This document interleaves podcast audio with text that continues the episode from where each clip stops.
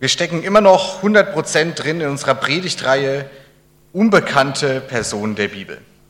Und ich weiß nicht, wie es euch geht, aber ich habe ein bisschen Spaß und Gefallen an dieser Predigtreihe gefunden.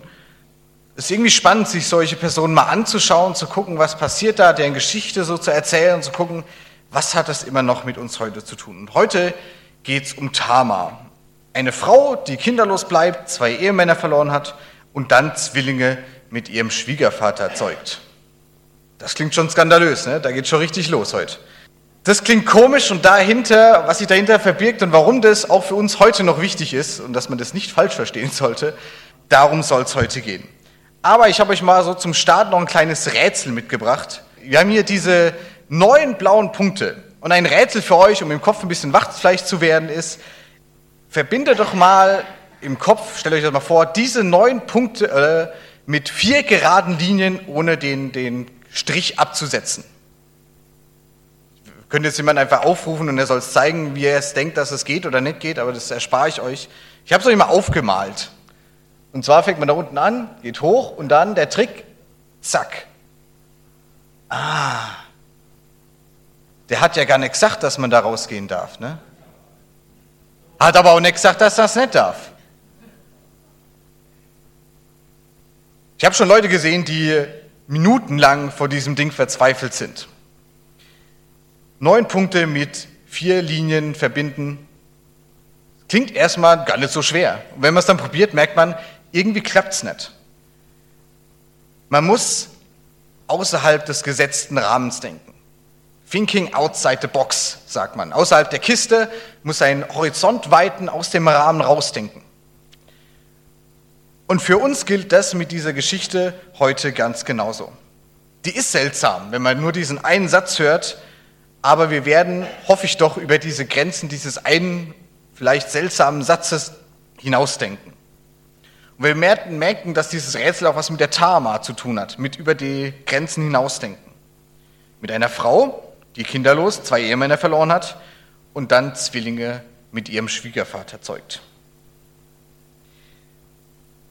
Tama, das werden wir sehen, hat nicht vorschnell aufgegeben, sondern hat außerhalb ihres Rahmens gedacht und hat damit so manche Lösung und für eine Herausforderung gefunden, die undenkbar war, vielleicht sogar zur damaligen Zeit. Wir sind im 38. Kapitel des ersten Buchs Mose, also noch relativ weit vorne. Eine Geschichte, die Jahrtausende alt ist. Und ich will so ein bisschen diese Geschichte mal erzählen und versuchen, manches deutlich zu machen, um welche Person es da geht und was da passiert und dann versuchen, das natürlich auch für uns heute irgendwie sichtbar zu machen. Das sind die wichtigsten Personen, mit denen wir es heute zu tun haben. Es gibt den Judah, der hat drei Söhne, den Ger, den Onan und den Schela. Nach Luther 2017, andere Übersetzungen nennen die ein bisschen anders. Da heißt der Ger nur noch er oder so. Aber das sind die, auf die ich mich heute mal beziehen will. Und wie das so gang und gäbe ist zur damaligen Zeit, wird der Ger verheiratet, nämlich mit der Tama. Macht mal so, war halt so. Da wurde man verheiratet. Aber aus ungeklärten Gründen steht dann in der Bibel, dass ähm, es da Probleme gibt.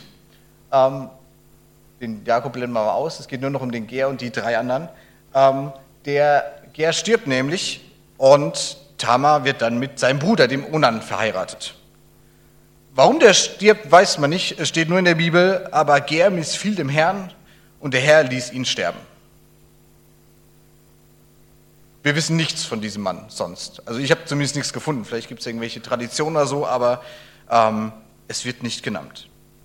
Warum auch immer, Gott schreitet hier einfach ein und das sehr heftig. Stirbt einfach einer weil er dem Herrn nicht gefällt. Wir erfahren es nicht, was, warum, welche Gesetze er vielleicht nicht befolgt hat oder sonst irgendwas ist, ähm, aber wir wissen, wie es weitergeht. Das kennen wir auch aus anderen Geschichten.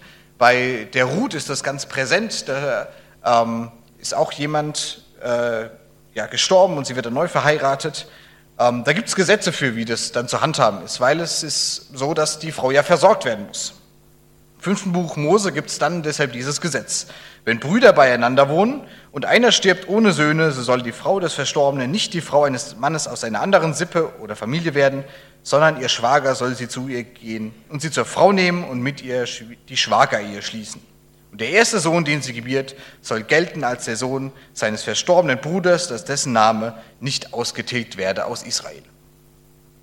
Das ist die sogenannte Levirats- oder Schwagerehe, gab es damals so, um einfach ähm, eine Absicherung zu schaffen, um den, den Namen der Sippe, des, der Familie weiterzutragen. Kann man heute von denken, was man will, ist, finde ich gut, nicht mehr so, ähm, aber damals war das eben so. Also gibt es jetzt diesen Onan, der mit der Tama verheiratet wird. Er hat auch eigentlich da keine Wahl, das passiert irgendwie einfach so. Auf ihn kommt diese Pflicht zu und sein Problem ist jetzt aber, er kennt auch dieses Gesetz, sein Vater sagt ihm das nochmal, du musst jetzt die heiraten und du wirst einen Sohn zeugen im Namen deines Bruders, im Namen des Ger. Ähm, der Onan will das aber gar nicht. Der hat da seine Probleme mit, warum auch immer, auch das wird nicht genannt. Und er findet eine geniale Lücke im System. Er sagt einfach, na, wenn ich gar keine Kinder kriege, dann hat mein Bruder also auch keins. Und ähm, deshalb ist sein Plan, dass ähm, er beim Sex einfach den Samen auf den Boden fallen lässt. Also ne, er, der, der äh, Fachbegriff ist dann der Coitus interruptus. Keine sehr gute Verhütungsmethode, aber scheinbar scheint es dort zu klappen. Ähm, und tatsächlich bleibt er kinderlos. Sein Samen fällt auf die Erde übrigens. Von diesem Mann leitet sich dann auch das Wort Unanieren ab, obwohl er das gar nicht tut. Aber so ist es. Und ähm, auch da haben wir wieder das Problem, dass äh, Gott das nicht gefällt, überraschenderweise. Und ähm, dann heißt es, dem Herrn missfiel aber, was er tat. Und er ließ auch ihn sterben. Und dann geht es so weiter. Da gibt's nämlich, äh, ist Gott nämlich sehr hart, weil das wäre eigentlich nicht die Strafe dafür gewesen. Eigentlich läuft es nämlich anders ab. Gefällt es aber dem Mann nicht, seine Schwägerin zu nehmen, so soll sie, seine Schwägerin, hingehen ins Tor vor die Ältesten und sagen, mein Schwager weigert sich, sein Bruder seinen Namen zu erhalten in Israel und will mich nicht ehelichten. Dann sollen ihn die Ältesten der Stadt zu sich rufen und mit ihm reden. Wenn er aber darauf besteht und spricht, es gefällt mir nicht, sie zu nehmen, so soll seine Schwägerin zu ihm treten vor die Ältesten und den Schuh vom Fuß ausziehen und ihm ins Gesicht speien und soll antworten und sprechen. So soll man tun einem jeden Mann, der seines Bruders Haus nicht erbauen will. Auch seltsam, keine Frage. Ähm, aber das wäre die Regel gewesen nicht einfach hier keine Kinder zeugen und äh, Gottes Einschreiten dafür ist auch sehr krass. Also dafür auch jemand sterben lassen, ist auch nicht gang und gäbe. Ähm, es ist eher so, dass man einfach in, in, Missgnade fällt, kein gutes Ansehen hat, wenn man, wenn man sich da äh, widerstrebt. Es ist ganz und gar nicht so, dass, dass da gleich die Todesstrafe draufsteht. Also wieder ein sehr heftiges, sehr krasses Einschreiten Gottes. Und dieses Gesetz aus 5. Mose, auch das findet tatsächlich Anwendung dann im Buch Ruth, viertes Kapitel. Ähm, Ruth soll ja auch verheiratet werden, aber der Boas, ein anderer Bruder dessen, der sie heiraten will, möchte sie eigentlich sogar heiraten. Und dann passiert genau das, äh, der andere zieht den Schuh aus und ähm, ja, der Boas kann die Ruth heiraten. Also klingt für uns sehr seltsam, hat damals seine äh, Anwendung gefunden, ist sehr deutlich, wenn da jemand jemand anderem einen Schuh einfach auszieht, dann weiß man schon, das ist nicht, passiert nicht zufällig, da, da muss was Ernstes in der Sache sein. Und so ist es passiert. Laut dem Schwagerrecht ist jetzt natürlich der dritte Sohn äh, in der Falle, wenn man so will, ähm, und soll die Tama heiraten.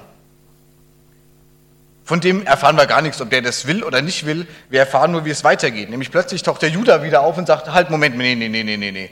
Äh, der Schäler, der ist, der ist noch viel zu jung, ähm, wir warten jetzt mal ab. Und du, Tama, du gehst mal zurück in dein, dein äh, Familienhaus, in dein Vaterhaus, ähm, bleibst jetzt erstmal Witwe und ähm, da warten wir jetzt erstmal ab. Also, die trennen sich voneinander, Tama geht weg, der Schäler ist schon weg und sie bleibt erstmal Witwe. Tama weiß, es vergeht einige Zeit, wir erfahren da ganz kurz im Abriss, dass die Frau von Judah stirbt wir erfahren, dass Sheila mittlerweile erwachsen ist. Und wir erfahren auch, dass Tama erfährt, ich krieg den gar nicht zur Hochzeit. Der wird mir vorenthalten. Da läuft ja was schief. Und Judah, nachdem er über die Trauer seiner verstorbenen Frau hinweg ist, geht zum Schafescheren, wird berichtet, nach, äh, in den Ort Timna. Und ähm, Tamar bekommt auch das mit. Und sie heckt einen Plan aus, auch wieder einen sehr ungewöhnlichen Plan. Sie legt ihre Witwenkleider ab, an dem man die Witwen erkannt hat. Sie zieht einen Schleier an, und dass man sie nicht mehr erkennt, und sie setzt sich ins Tor auf dem Weg nach Timna. Und wie da Judah so vorbeikommt, nach oder vor dem Schafescheren, ähm, sieht er diese Frau da sitzen und schließt sofort darauf, das muss eine Hure sein. Eine Tempelprostituierte, weil das sind normal die Frauen, die verschleiert im Tor sitzen und sich da ihre, ihren Körper zu kultischen Zwecken anbieten, möchte ich mal sagen. Judah verhandelt mit dieser Frau, er geht auf sie zu, verhandelt einen Preis für äh, ja, ihren Dienst und sie einigen sich auf ein Zicklein. Dummerweise kommt er jetzt halt gerade schon von der äh, Weide von den Tieren und hat scheinbar keine Zeit mehr, da jetzt nochmal hinzugehen, so eilig ist es ihm. Und er sagt, ich gebe dir einfach ein Pfand dafür. Und das Zicklein, das bringe ich dir dann schon nach. Und er gibt dieser Frau, er verhandelt mit ihr, sein Siegel, eine Schnur oder seine Schnur und seinen, seinen Stab, den er hat. Das ist heute so das Äquivalent zu, ähm, zum Personalausweis, vielleicht Reisepass und, und dem guten Kugelschreiber, mit dem man die Verträge beschließt. Ähm, die Sachen, die man dabei hat, die man dabei haben muss, wenn man seinen Vertrag beschließt. Wenn man irgendwie geschäftstätig wird, braucht man diese Sachen. Er gibt seine Identität quasi als Pfand dafür ab. Nach deren Treffen verschwindet Tamar mit dem Pfand und er, Judah, geht auch hin und schickt dann jemanden, ähm, dass das Zicklein äh, vorbeigebracht wird und er sein Pfand wieder auslösen kann. Aber diese Frau ist nicht mehr zu finden. Sie ist weg. Tamar hat sich verzogen, er weiß nichts von dieser Frau, ähm, außer dass sie sein Pfand hat und denkt, na gut, er sagt es sogar zu diesem Diener, den er das Zicklein hat schicken lassen, ich habe ja alles gemacht, ähm, ich habe versucht, es auszulösen, es hat nicht geklappt, sollte doch gehen. Ähm, ich habe alles getan, ich mache jetzt einfach weiter. Weg ist weg. Er muss auf sein Pfand verzichten, so gerne er es wieder gehabt hätte und so wichtig es ihm ist. Ähm, er fragt sogar in diesem Ort noch nach, wo ist denn hier diese Tempelprostituierte, die da noch war? Und im Ort, die sagen, haben wir gar nicht, sowas gibt es nicht bei uns. Ähm, da war gar keine. Und er zweifelt an sich, er, wahrscheinlich, er findet es seltsam. Er war ja bei ihr, hat da ein paar Minuten seinen Spaß gehabt, aber hilft nichts, weg ist weg. Tama kommt jetzt also nicht nur äh, mit den Beweisen dieses intimen Treffens davon, sondern ähm, sie hat einen Beweis auch dafür. Sie weiß, sie kann damit zeugen, dass ja, Judah bei ihr war.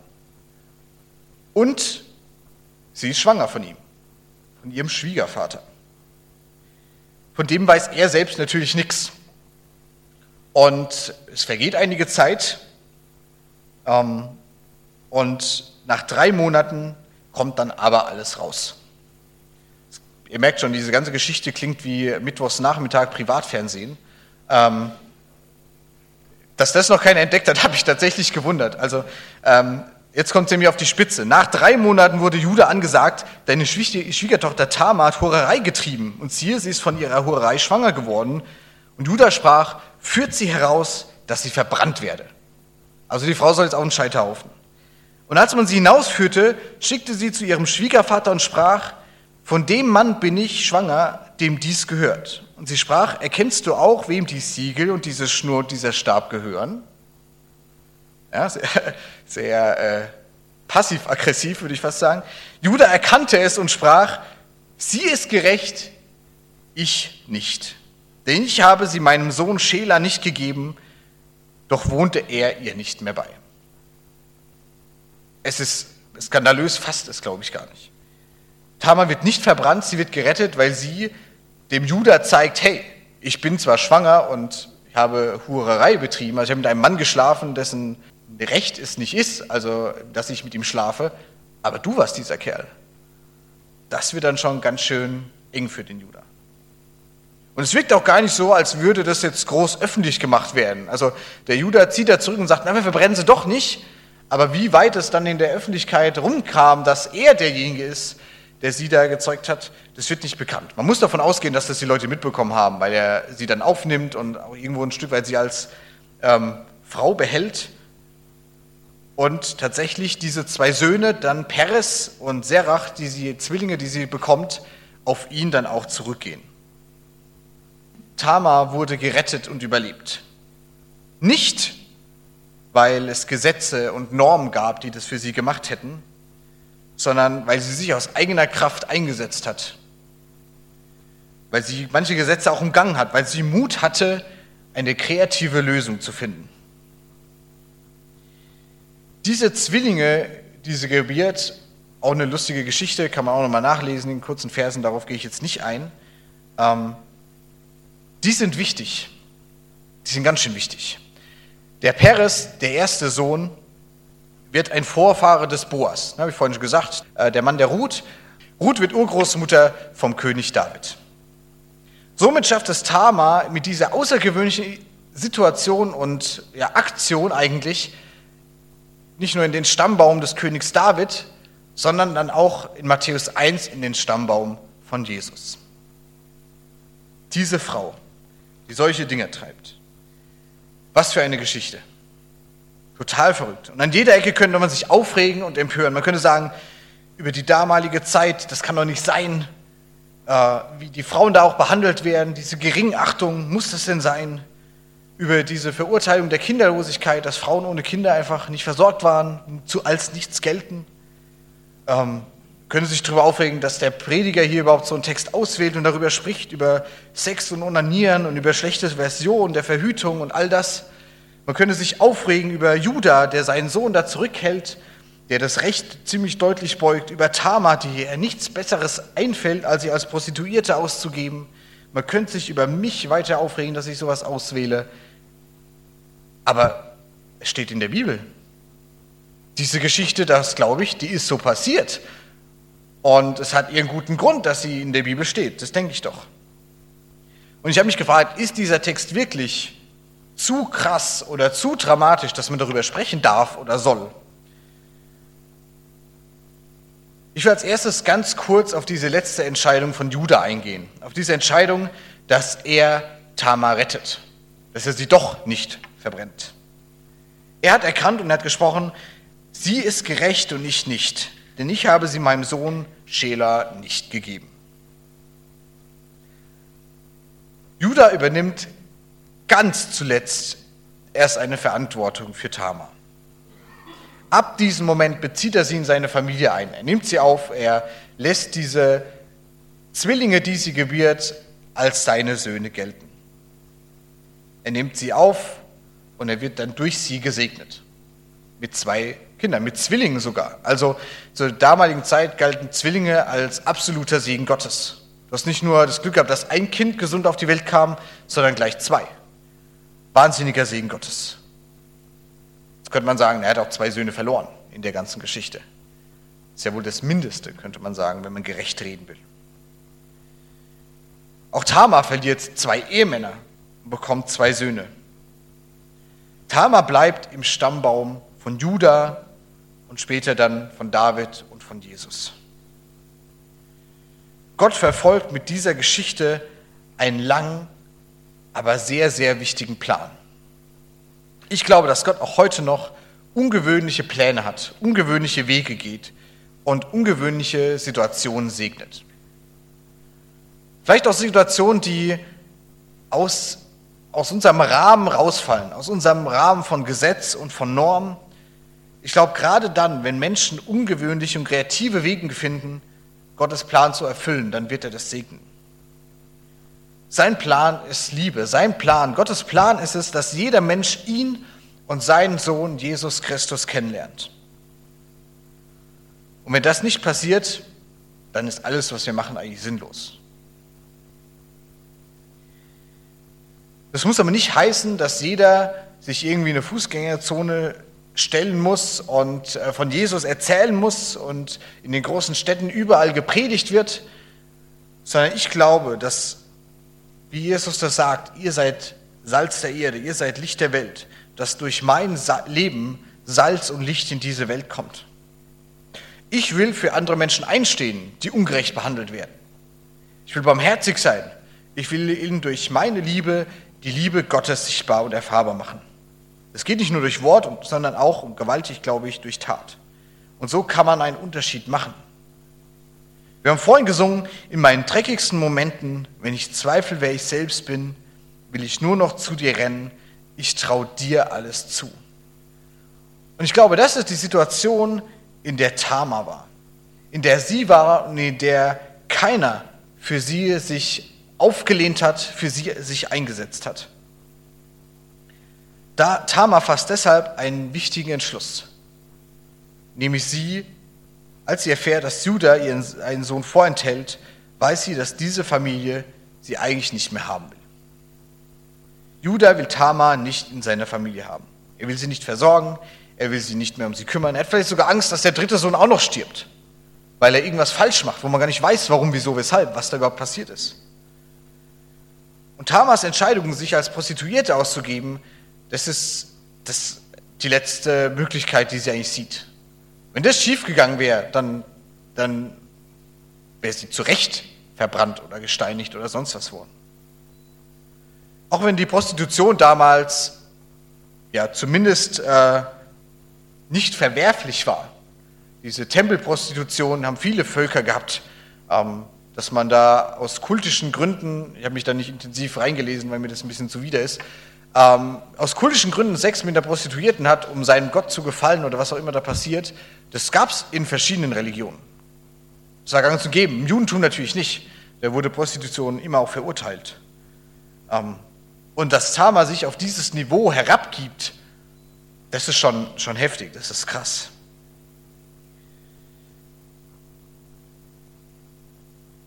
Aber in Tama hatten plötzlich, passiert plötzlich was ganz Neues. Diese Geschichte, die wir heute vielleicht überlesen, weil sie nur ein Kapitel von vielen ist und wir wundern uns und gehen drüber weg, die war nicht immer aufgeschrieben, man konnte drüber hinweglesen. Viele Jahrhunderte und Jahrtausende wurde die Geschichten des Alten Testaments mündlich weitergegeben. Und ich stelle mir vor, wie das gewesen sein muss, als da jüdische Leute zusammensaßen und diese Geschichte erzählen und viele jüdische Frauen vielleicht gedacht haben, ja, da ist endlich mal eine Frau, die einen Unterschied macht, die sich nicht damit zufrieden gibt, dass irgendein Mann über sie herrscht, die aufsteht und sich mit ihrer unterdrückten Rolle nicht zufrieden gibt. So stelle ich es mir zumindest vor. In Tama hatten viele damalige Frauen vielleicht eine Verbündete im Kampf gegen die ungerechten Gesetze und diese patriarchalischen Strukturen. Solche Zustände, davon bin ich überzeugt, die fördern nicht das Leben, sondern sie verhindern es Sie bedeuten häufig eine totale Rechtslosigkeit von Frauen. Und ich glaube auch, dass diese Geschichte Frauen Mut machen kann. Dass sie, ja, nicht nur für Frauen, sondern allgemein für Unterdrückte, dass sie in ausweglosen Situationen nicht allein sind. Dass sie nicht resignieren müssen, sondern dass sie hartnäckig bleiben und vielleicht sogar mit unkonventionellen Mitteln für ihr Recht eintreten. Und vor allem, dass Gott irgendwie dahinter steht und ich glaube, dass Gott diese Situation segnet. Und ich freue mich tatsächlich, dass hier in Ergersheim, dass es wirklich viele Powerfrauen gibt, dass es hier viele Frauen gibt, die anpacken, die sich nicht klein machen lassen, die starke Frauen sind. Und am Ende dieser Geschichte, ja, am Ende hält diese Familiengeschichte am Stamm Judas fest dass es nicht der Stammvater Juda war, der schlussendlich das Fortbestehen gesichert hat, sondern die Kanaanäterin Tamar. Nur ist es nicht zu verdanken, dass die Linie, nur ihr ist es zu verdanken, dass diese Linie von Juda weitergeht, über Peres, König David, schlussendlich zu Jesus. Und ich glaube, so wie diese Geschichte in der Bibel steht, wird klar, Gott steht eindeutig auf der Seite dieser Frau. Gott ist verantwortlich für den Tod ihrer beiden ersten Ehemänner, warum auch immer, und nicht Tama ist dafür verantwortlich. Gott stärkt und befürwortet das Handeln von Tama. Ich glaube, das wird dahin deutlich, dass sie am Schluss wirklich Zwillinge bekommt. Gott will Gerechtigkeit und er will Freiheit. Das sagt er, glaube ich, ganz deutlich in dieser Geschichte. Und deshalb sind auch wir aufgefordert, für Gerechtigkeit und für Freiheit uns stark zu machen. Das braucht manchmal Mut, wie auch Tama es gezeigt hat. Und ich glaube, sie wusste ganz genau, Gott steht an ihrer Seite. Ich darf und ich kann, weil Gott da ist. Manchmal ist es, glaube ich, nicht viel mehr als so eine Rückendeckung, die Gott uns gibt. Und ich glaube, auch wir sollen mutig sein. Wir sollen neue Wege gehen, kreativ Gottes Liebe weiterbringen, Gottes Plan erfüllen. Und das ist manchmal sehr schwierig. Das habe ich selbst schon oft erlebt, dass man gar nicht weiß, wie dieser Plan ausschaut, wie dieser Plan erfüllt wird, wie das weitergeht. Im Bild gesprochen, man weiß gar nicht, was hinter der nächsten Kurve wartet auf einen. Und ich finde es sehr spannend, ein Zitat, das Franz Kafka zugesprochen wird, ähm, hat mich oft schon motiviert dabei. Er soll gesagt haben, Wege entstehen dadurch, dass man sie geht. Wenn ich auf meinem Standpunkt und auf meiner Position bleibe und mich gar nicht umschaue, was es noch alles gibt, mal losgehe und mich aufmache, Neues zu entdecken, da bleibt genau das, ein Standpunkt. Punkt. Und erst wenn ich losgehe, wenn ich mich bewege, dann kann ich Neues entdecken. Und das muss auch gar nicht heißen, dass mein Standpunkt dann verlassen wird oder dass mein Standpunkt dann schlecht oder falsch ist. Der kann ja trotzdem noch Bestand haben. Und ich habe mich gefragt, wenn ich mir dieses Rätsel nochmal so anschaue, wo müssen wir, ich habe das sehr übertrieben gesagt, gegen die Gesellschaft uns stellen, aus dem gewohnten Bahnen handeln und denken? Das klingt ziemlich krass. Wo haben wir Christen aber eine Verantwortung? Wo wollen, sollen, dürfen oder müssen wir handeln? Wo dürfen wir nicht mehr wegsehen? Wo muss auch bei uns unser Denken aus dem Rahmen, in dem wir drinstecken, schon rausgehen? Gibt es denn solche Themen, bei denen wir uns von der Gesellschaft vielleicht in irgendeine Ecke drängen lassen, wie es bei der Tama war? wo wir sagen, ja gut, es ist vielleicht ein Recht, dass das so passiert, aber das ist doch falsch. Ich glaube, dass die damaligen Gesellschaftsformen für diesen Moment, nicht dauerhaft, aber für diesen Moment bei Tama aufgebrochen wurden, weil Gott diese Unterdrückte unterstützt hat. Und ich habe mich gefragt, wo ist es heute noch nötig und gut, dass wir Christen uns gegen gesellschaftliche Normen vielleicht stellen. Und ich habe gar nicht lange nachdenken müssen, weil wir in dem Gesprächskreis zur Ehe und Trauung irgendwann dann auch sexualethische Fragen andenken werden müssen. Und wir haben gemerkt, wir sind in den letzten Treffen eigentlich, haben vieles gesprochen und gedanklich sind wir weitergekommen, aber auf dem Papier ist nicht viel gelandet, weil wir gemerkt haben, wir Christen haben auch da eine Verantwortung, dass wir zu den Themen Ehe, Trauung und sexualethischen Fragen Position beziehen. Vielleicht sogar eine, die gesellschaftlich nicht anerkannt oder nicht mehr anerkannt oder was auch immer ist. Und ich habe weitergedacht, wo passiert es denn, dass gesellschaftliche Normen aufgebrochen werden und wie funktioniert das? Und ein Beispiel, was ich am Rande noch miterlebt habe, ist, als in Tabor, wo ich auch äh, Theologie studiert habe, als da 19 irgendwas, 90, ähm, plötzlich Frauen studieren durften. Das war erstmal auch ein Aufschrei. Also ich weiß, dass da Spendeneinbrüche gab, dass, dass es Probleme gab, dass Leute gesagt haben, äh, Tabor ist nichts mehr, das wird verurteilt, das ist schlecht, das ist böse, da kann man niemand mehr hinschicken. Können wir von dort überhaupt noch Prediger nehmen, wenn das die Haltung ist, dass jetzt auch Frauen Theologie studieren dürfen? Mittlerweile ist das, glaube ich, abgeflacht. Zum Glück, muss ich sagen. Und ich glaube, dass viele Pastorinnen und Jugendreferentinnen zum Segen für Gemeinden und für Menschen in unserem Land geworden sind. Ich glaube, dass es damals heftig war, dass Frauen plötzlich predigen. Und ich glaube trotzdem, dass es eine gute Entscheidung war, diese Norm, die es da irgendwie gab, aufzubrechen. Und ich frage mich tatsächlich, wo sind wir Christen noch gefordert, Normen aufzubrechen, gesellschaftliche Normen, vielleicht sogar auch christliche Normen neu zu denken? Wo müssen wir uns gegen die Gesellschaft stellen und aus dem gewohnten Bahn handeln oder denken? Gibt es diese Punkte noch? Oder wo schwimmen wir mit?